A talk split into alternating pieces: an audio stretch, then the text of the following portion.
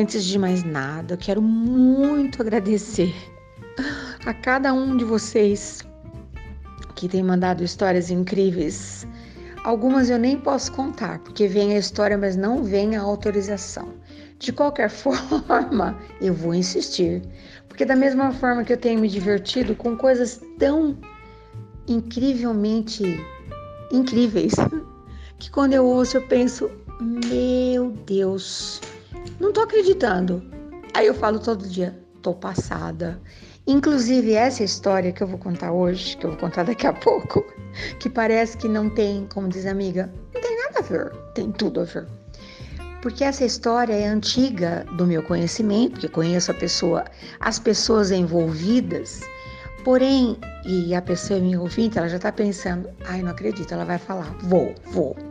Eu perguntei várias vezes se eu podia contar a história e ela dizia, Ai, não, Su, acho que não. acho que ainda não. Mas essa semana ela me contou que estava liberado, que ela está totalmente pronta para rir novamente disso, porque por um tempo ela não achava graça, ela ficava muito chateada. ai, ai, né? Mas como diz o poeta, disse, né? O que dá para rir, dá para chorar. É questão só de peso e de medida, não é? pois é. Seguinte, ela, essa, essa minha amiga, que hoje já é uma senhorinha também, era muito quietinha, muito quietinha. Os pais não deixavam ela ir para lugar algum. Foi uma loucura. Porém, ela passou no vestibular e aí foi morar sozinha. Ai, que loucura que é a vida, né? Nós não temos nada e de repente a vida fala: faça o que você quiser da sua vida. E foi nessa época mais ou menos que a gente se conheceu, porque nós trabalhávamos juntas durante o dia e ela fazia faculdade à noite. E a gente compartilhava muita coisa, né? Bons tempos, muito bons tempos. Foi uma profissional fantástica, aprendeu um caminhão de coisas foi um exemplo mesmo. Para mim, ela é exemplo até hoje. Vou aproveitar. Amiga, eu não vou dizer o seu nome, mas você é um exemplo para mim. Eu usei você como referência muitas vezes. Vou aproveitar fazer a declaração de amor. E o assunto que rolava na República onde ela morava, muito simples, por sinal, alojamento da faculdade, né? Quem viveu isso já sabe uh, muito miojo, muita falta de tudo, muita paciência. E o assunto dos últimos meses tinha sido festa do peão em Barretos. Ela não tinha ideia do que era aquilo. Ela não tinha ideia. E aí as amigas loucas que já tinham ido outras vezes, contando um monte de coisa da comida, da música, do show, blá, blá, blá, blá, blá. E ela não tinha um níquel, um tostão, um centavo. E aí alguém deu a ideia, olha, tem um programa de vários programas, na verdade, né, que fazem sorteio. E você pode se inscrever. E ela era boa para escrever, mas ela era muito boa, mesmo sem ter ido nunca e nem ter visto um boi na sua frente. Ela conseguiu escrever cartas incríveis para vários programas. Ai, ai. E ela foi sorteada. Sorteada, então, a passagem, a comida, o alojamento, isso tudo ela já estava garantida. Não tinha problema mais. Tá tudo, tá tudo resolvido, não tá? Ah, não tá. Porque ela via as amigas se paramentando. Era chapéu, cinto, bota, camisa. Como é que você vai para uma festa dessa com uma roupa de quem nunca foi em festa nenhuma? E aí o que aconteceu? Um amigo emprestou a tal da camisa xadrez. Um amigo emprestou o chapéu. Tudo não importa porque tinha chapéu feminino, masculino, para ela importava pouquíssimo. Uma amiga emprestou o cinto, um jeans maravilhoso. Toda menina tinha um jeans, nem que fosse um único. E só faltava uma bota. Com um pequeno detalhe ela calçava 37 e a amiga emprestou uma bota bem menor e disse assim: Ó, é só você não colocar meia. Sabe aquelas botas alto, salto alto, cheia de detalhes, cheia de metal, de, de bico bem fino, uma coisa assim absurda. Tadinha, ela aceitou. Ela foi de rasteirinha e levou a bota para ficar lá o tempo que fosse preciso. Primeiro dia, coloca-se a bota logo cedinho, né?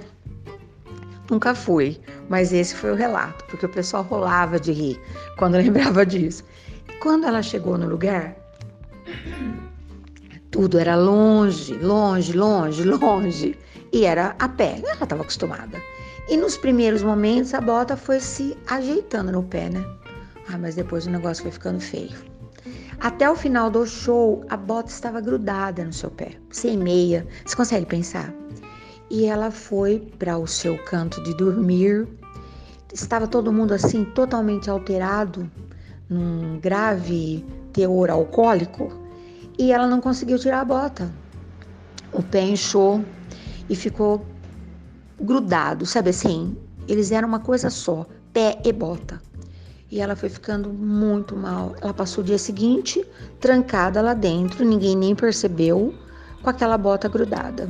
Quando tudo terminou e que ela entrou no, no ônibus para voltar, ela ainda estava com a bota, sem tomar banho. Olha que coisa terrível, totalmente lúcida, porque ela não bebeu absolutamente nada, louca de dor.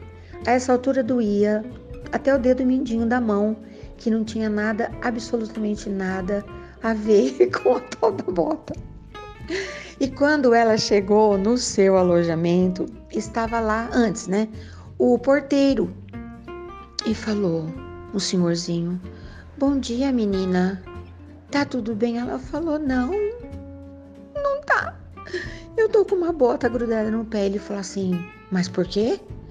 Ela contou mais ou menos. Ele falou: Senta aí. Puxou o zíper, né?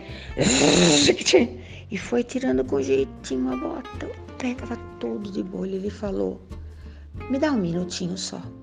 Foi lá e chamou a esposa do caseiro. falou: Meu Deus, vamos banhar esse pé. Aí preparou uma água quentinha com sal. A menina quase chorou, mas era tanta caridade, por incrível que pareça, não doeu. Foi aliviando, Passou-se ali um creminho, botou o pé para cima e a mulher preparou também um caldinho. Sabe fraternidade? Você já escutou falar? Você já precisou? Tudo por causa de uma bota apertada no pé? E ela ficou quietinha o resto do tempo que ela pôde. Quando os amigos e as amigas voltaram, a história ficou muito engraçada, porque pimenta nos olhos dos outros é um agradável eh, refresco, né? E passou. Aí todo ano alguém falava: e aí, amiga, vamos escrever uma carta para o programa, para o sorteio da festa de, do peão.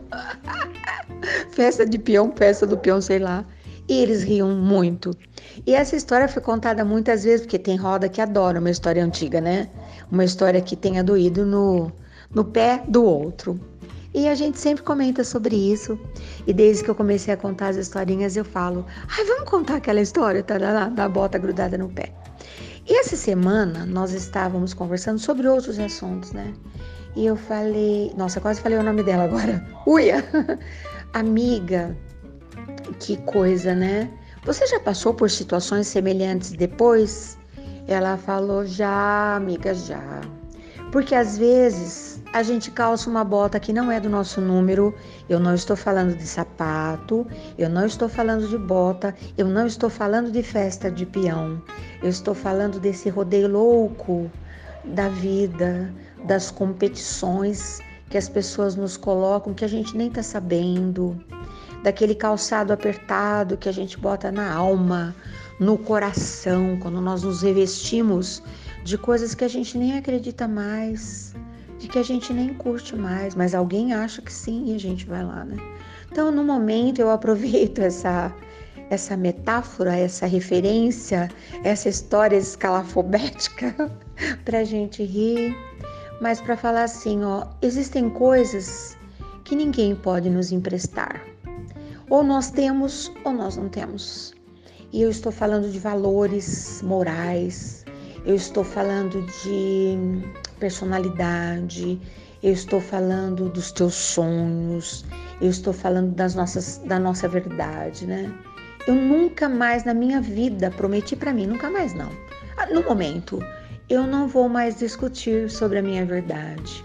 Se a pessoa é do meu time, nós podemos trocar, se nós podemos compartilhar, tá tudo bem. Se eu percebo que não é, Eu faço um mantra bem caprichado para que a pessoa também encontre seu caminho, sua verdade, sua paz, né? Eu estou fazendo de tudo para não perder, vou falar de novo, a calma da minha alma. Foi tão custoso chegar até aqui, né? Então não existe uma competição, um barulho, um nada, um campeonato que possa ser suficientemente barulhento para me convencer. Eu acho que eu estou ficando em total estado de recolhimento. Você sabe do que do que estou falando? Você já sentiu assim? Nossa, apostei todas as minhas fichas em tal coisa. Ai, ai, a coisa nem existia, né? Mandei várias cartinhas para um tal de concurso. Ah, que concurso, que cartinha, que nada, né? Aí alguém vai falar assim: Nossa, Su, você ficou tão séria assim, perdeu a graça? Nem pensar. Agora que o negócio ficou bom. Porque agora é por minha conta e risco, entendeu?